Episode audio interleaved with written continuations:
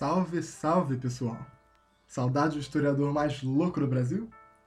Sejam muito bem-vindos ao terceiro podcast do O Mundo Tá Muito Louco!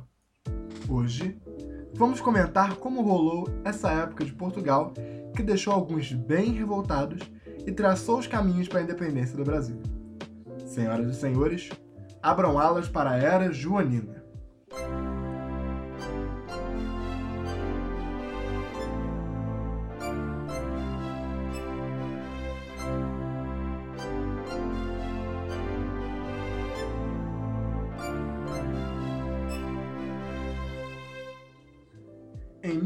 1799, nosso prezado João VI acabou se tornando príncipe regente de Portugal.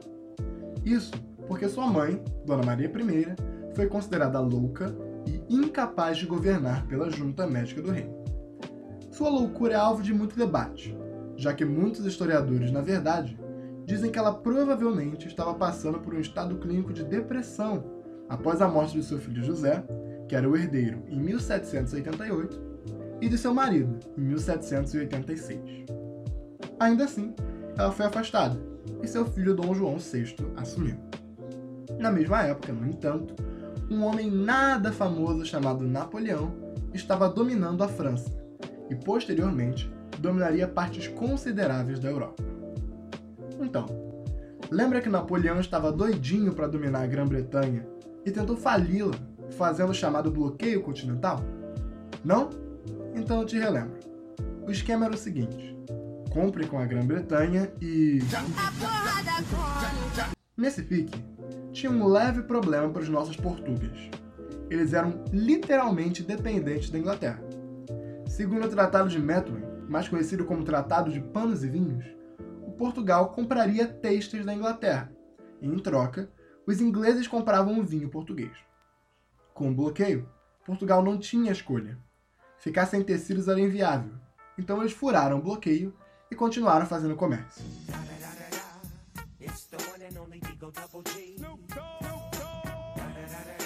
Claro que o menino Napoleão ficou irado e quis partir para cima de Portugal, fazendo o Tratado de Fontainebleau com a Espanha para poder atravessá-la e dominar os portugueses, oferecendo parte do território para os espanhóis.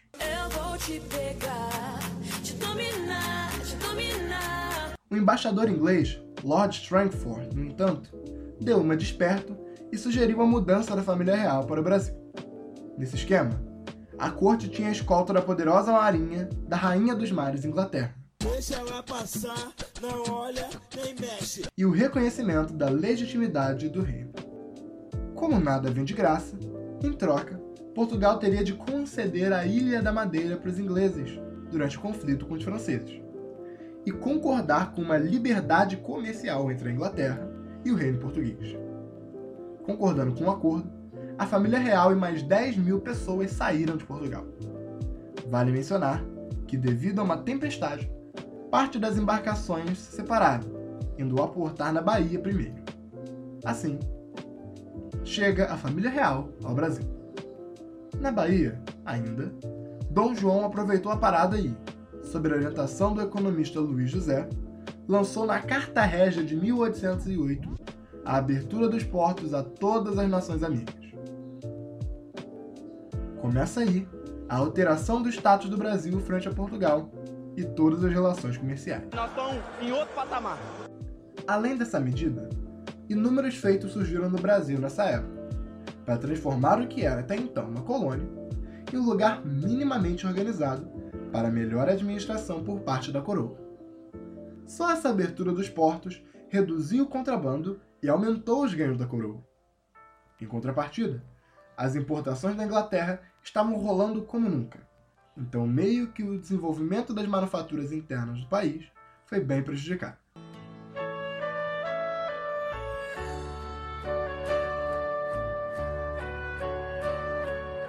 Mas é a partir de 1810 que o upgrade no Brasil começa de verdade.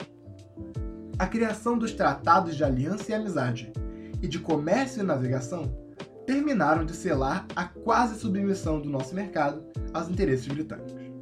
Para se ter uma noção, esses dois tratados estabeleciam vantagens alfandegárias consideráveis para a Inglaterra. a taxa cobrada aos ingleses era de 15%, enquanto para Portugal eram cobrados 16% e para demais países 24%. Para gringa é mais caro! Exatamente, meu querido. O Brasil, de Portugal, cobrava mais caro dos portugueses do que dos ingleses. Fora isso, esses tratados se estendiam não só aos portos brasileiros, mas às demais colônias portuguesas. E as vantagens não acabam. Aconteceu uma aliança política e militar entre os dois países, ocorreu a liberdade de culto aos ingleses no Brasil. Vale lembrar que o Império Português desde sempre foi fiel ao catolicismo romano, enquanto na Inglaterra prevalecia o anglicanismo, religião protestante. E enfim ocorreu a proibição do tráfico negreiro. Não se anima não que isso só vai acontecer de fato lá para 1830, e a escravidão só no final desse século. Vida de negro é difícil, é difícil como que... Mas calma, nem tudo é submissão. Teve grande melhora da infraestrutura, principalmente no Rio de Janeiro. Só para começar, tivemos a construção da Biblioteca Real, da Casa da Moeda, que gera as moedas e cédulas do país até hoje, do Banco do Brasil, uma instituição financeira federal ativa até hoje também, a Academia Real Militar, de onde surgiu posteriormente a Academia Militar dos Agulhas Negras, que hoje fica em Resende, do Jardim Botânico, lugar onde existe o maior herbário do Brasil, o Museu Real, o atual Museu Nacional, e o surgimento do primeiro jornal impresso do Brasil, chamado Gazeta do Rio de Janeiro, que teve diversos sucessores, até chegar ao nosso Diário Oficial da União. Mas olha aqui, se você pensa que tudo foram flores e paz, você está redondamente enganado. O período joanino teve sim alguns conflitos de real relevância terras brasileiras. Dom João enfrentou basicamente duas batalhas de relevância: a invasão de Caiana e a invasão da Cisplatina. A invasão de Caiana e sua conquista rolou com tropas portuguesas e. Adivinha quem?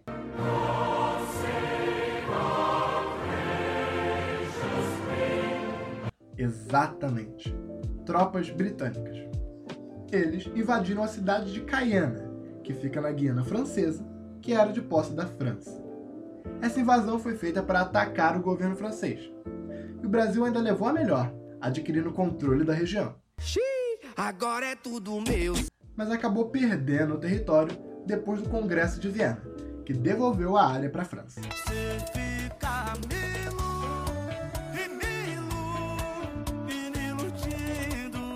A invasão da Cisplatina, já em 1817, foi orquestrada pelas nossas tropas mesmo. A intenção era clara: obter o domínio daquela região, que tinha um enorme potencial econômico, e impedir invasões das tropas de Napoleão até as províncias espanholas. A região sempre foi cobiçada por muita gente, mas o nosso Reino Unido agora tinha ela anexada ao seu território, muito embora fosse perdê-la alguns anos depois. Mas espera, Reino Unido? Sim, meu garoto. Em 1815, o nosso amigo Dom João elevou o status do Brasil a Reino Unido. Nós estamos em outro patamar. Nosso nome oficial era Reino Unido de Portugal, Brasil e Algarves. Isso quer dizer que, agora, o Brasil oficialmente não é mais uma colônia, e sim é parte do Império. Para causar mais inveja nas inimigas, o Brasil era a sede do Império, e o pessoal de lá era submisso às decisões daqui. Não preciso nem contar que os portugueses ficaram extremamente irritados. Outro motivo para a ira era o fato de que a permanência da família no real no Brasil já não tinha mais justificativa, já que Napoleão já tinha sido preso e controlado, e tudo já estava voltando ao normal. Por isso, houveram sucessivos movimentos revoltosos, sendo mais crítico deles a Revolução do Porto. O movimento, no ano de 1820, movimentou todas as camadas sociais de Portugal: nobres, burgueses, clero, que já tinham sentido o peso de não ser mais tão importantes. As reivindicações, sobretudo, eram favoráveis a uma monarquia constitucionalista, isto é, o recém-rei Dom João VI seria limitado por um parlamento. Isso e um outro pequeno detalhe. Brasil voltaria a ser uma mera colônia. Ah, Dom João ainda tinha que lidar com o temperamento ambicioso de sua mulher, Carlota Joaquina, que, segundo relatos, queria dar um balão no marido e mandar tanto em Portugal quanto na Espanha.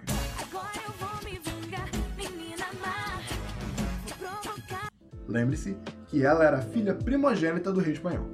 O golpe era quase iminente. Assim, não tinha outro jeito. Dom João tinha que voltar para Portugal e resolver os problemas de lá. O que tá acontecendo aqui? Voltaram ele e a família.